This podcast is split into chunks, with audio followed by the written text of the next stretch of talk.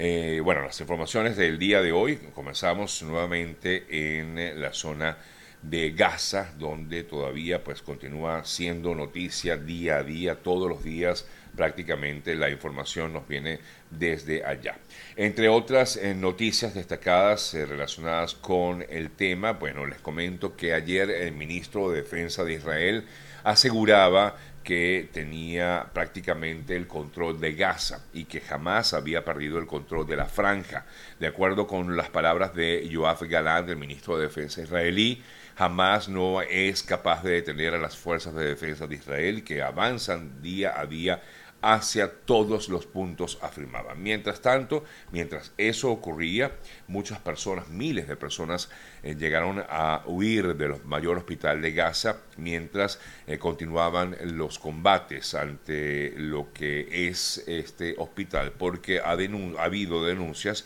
mejor dicho, eh, sobre las cuales se afirman que el grupo Hamas tiene bases militares debajo de este hospital. Incluso los tanques de, la, de las fuerzas de defensa israelí llegaron a las puertas de Al-Shifa, donde hay entradas a la red de túneles terroristas, según lo que informa Israel, e incluso algunos de los principales centros de comando de este grupo Hamas, el grupo terrorista extremo Hamas. Las fuerzas se rodean el hospital, donde justamente se ha ocultado eh, Hamas y además han ofrecido las fuerzas israelíes trasladar a los menores, a los bebés que se encuentran allí eh, refugiados o hospitalizados, mejor dicho, incluso hasta han ofrecido incubadoras. Eh, mientras eso ocurre, también se informa acerca de la muerte de una activista por la paz en, este, en esta situación, en, medio de esta circunstancia un video publicado en Telegram de las brigadas de Al-Qassam de Hamas afirma que una mujer israelí que era rehén en Gaza murió en este ataque, en uno de los ataques aéreos registrados recientemente en la franja de Gaza. Eso es parte de lo que ha ocurrido sobre el tema de Israel. Por otro lado, ayer hubo declaraciones también del presidente de Brasil, Lula da Silva, eh, quien acusó a Israel de matar inocentes sin ningún criterio en medio de esta lucha que se mantiene en la franja de Gaza. Por otro lado, el presidente colombiano Gustavo Petro anunció también que presentará una eh, propuesta en las Naciones Unidas para que Palestina sea aceptada como Estado pleno, eh, según lo que plantea el presidente de Colombia, Gustavo Petro.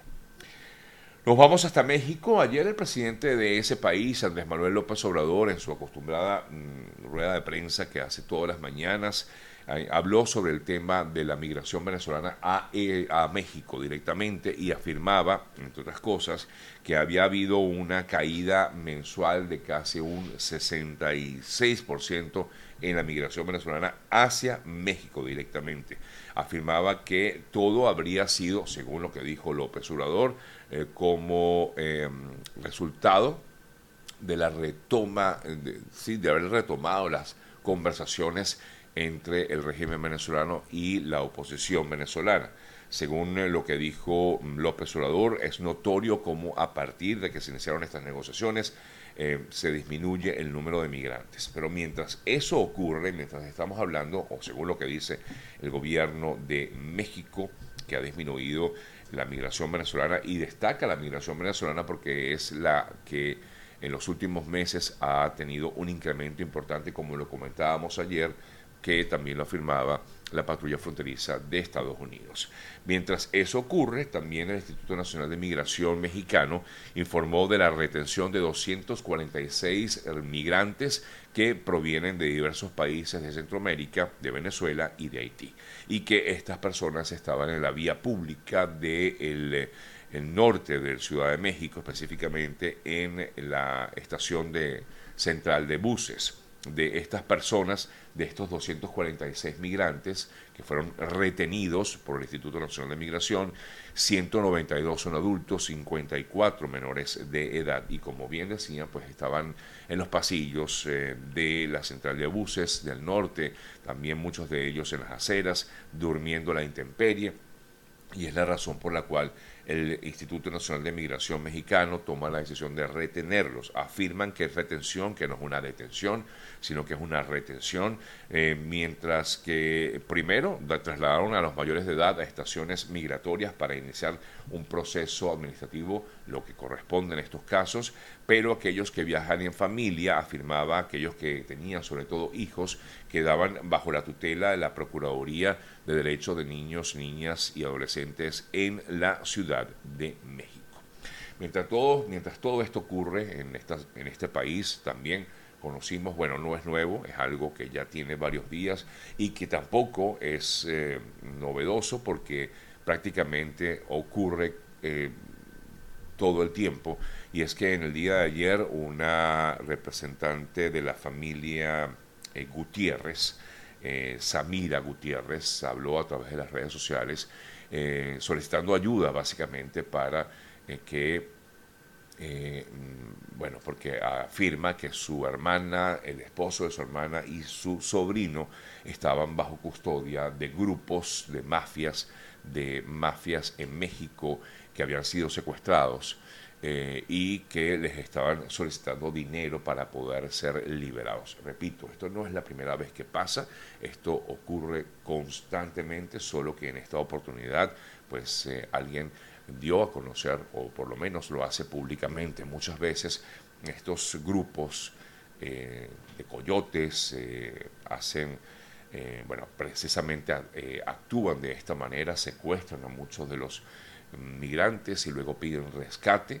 y hasta que no logran recibir ese dinero no los liberan, cosa bastante delicada y difícil. Y sobre lo cual pues prácticamente los gobiernos eh, hacen poco o nada al respecto y tendrán en todo caso los familiares de estas personas que transitan en este caso por México eh, como migrantes buscando un futuro mejor, pues lamentablemente tienen que sufrir los embates de este tipo de, hechos criminales y lamentamos muchísimo que tengan que vivir esto esta situación. En este caso, repito, se trata de una familia que es proveniente de los Andes venezolanos y que eh, se encontraba o se encuentra hasta el momento, según lo que entendemos, todavía eh, secuestrados en México, la razón por la cual la familia solicita ayuda eh, para liberarlos, dinero, dicen, la verdad es que es lo, lo, peor que puede ocurrir, ¿no? Definitivamente, tener que pagarle a unos secuestradores, a unas personas, para que liberen a sus familiares. No, me preguntan aquí que si tienen que ver con la embarcación perdida, no tienen nada que ver con la embarcación perdida, lo de, recuerden que lo de la embarcación perdida, la más reciente, porque también es otro hecho que, aunque lo comentábamos en el día de ayer y eh, tuvimos la oportunidad de hablar con uno de los familiares de las de estas personas desaparecidas en la zona entre eh, Colombia y Nicaragua, por lo tanto, eh, no tiene nada que ver con esto que estoy comentando ahorita de México. No es, pero repito que esta situación también de embarcaciones desaparecidas no es la primera vez que ocurre. Recordamos que hace quizás un poco más de un año ocurrió algo similar con otros 13, 14 desaparecidos también de origen venezolano que se perdieron o en teoría desaparecidos en la saliendo también de la isla de San Andrés. Son las 8 y 11 minutos de la mañana. Amigas, amigos, vamos a revisar otras importantes informaciones destacadas también a esta hora. Bueno, ayer fue noticia a nivel eh, mundial el eh, hecho de que el magistrado del Tribunal Electoral del Estado de Aguas Calientes en México, Jesús Ociel Baena, fue encontrado sin vida junto con su pareja eh, en su domicilio ubicado en Punta del Cielo, en la zona central eh, del estado de Aguascalientes. Según el secretario de Estado de Seguridad Pública de ese país, eh, se confirmó el hallazgo de estas dos personas en el departamento de ellos. Eh, hay que destacar que esta persona es considerada la primera persona no binaria que llega a una magistratura de esta magnitud en Latinoamérica, no solamente en México, sino en toda Latinoamérica, y se autodenominaba como el magistrade, así se autodenominaba esta persona. Lo eh, ocurrido, según lo que en principio se habló muchísimo de que había sido un delito o un eh, crimen de odio, pero luego la Fiscalía de México informó que eh, tanto Ociel Baena como Dorian Daniel fueron encontrados en su residencia en la mañana del día de ayer, en lo que pudo haber sido una discusión entre ambos. Incluso ambos tenían heridas de, eh,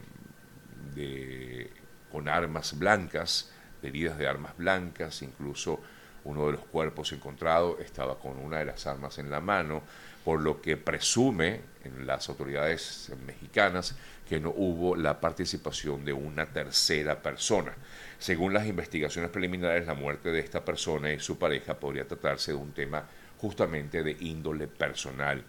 Ambos eh, cuerpos presentaban heridas, como ya decía, producidas por navajas y eh, por otro lado eh, también se informó que en ambas plantas del inmueble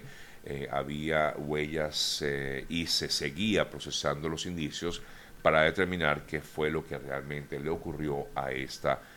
persona y a su pareja. Agregó que las primeras investigaciones dicen que las lesiones en ambos cuerpos podrían haber sido provocadas entre ambos, según lo que me, como les decía, habría sido una discusión entre ambos porque han revisado las eh, cámaras de seguridad y no logran ver absolutamente a nadie más. Se observa las dos personas entrando al eh, domicilio eh, pero no encontraron o no se vio a ninguna otra persona, sino cuando llega la empleada doméstica de la residencia, que es la que justamente encuentra los cuerpos y es la que da información a las autoridades policiales. Eh, sin embargo, a pesar de estas investigaciones, igualmente algunas organizaciones que están a favor de los eh, derechos de las personas que pertenecen al grupo LGBT han solicitado una investigación en torno a esto justamente porque, como lo decía, para evitar eh, o para determinar si no fue un delito de odio eh, que pudiera eh, estar en todo caso presente en este, en este hecho lamentable para, para estas personas.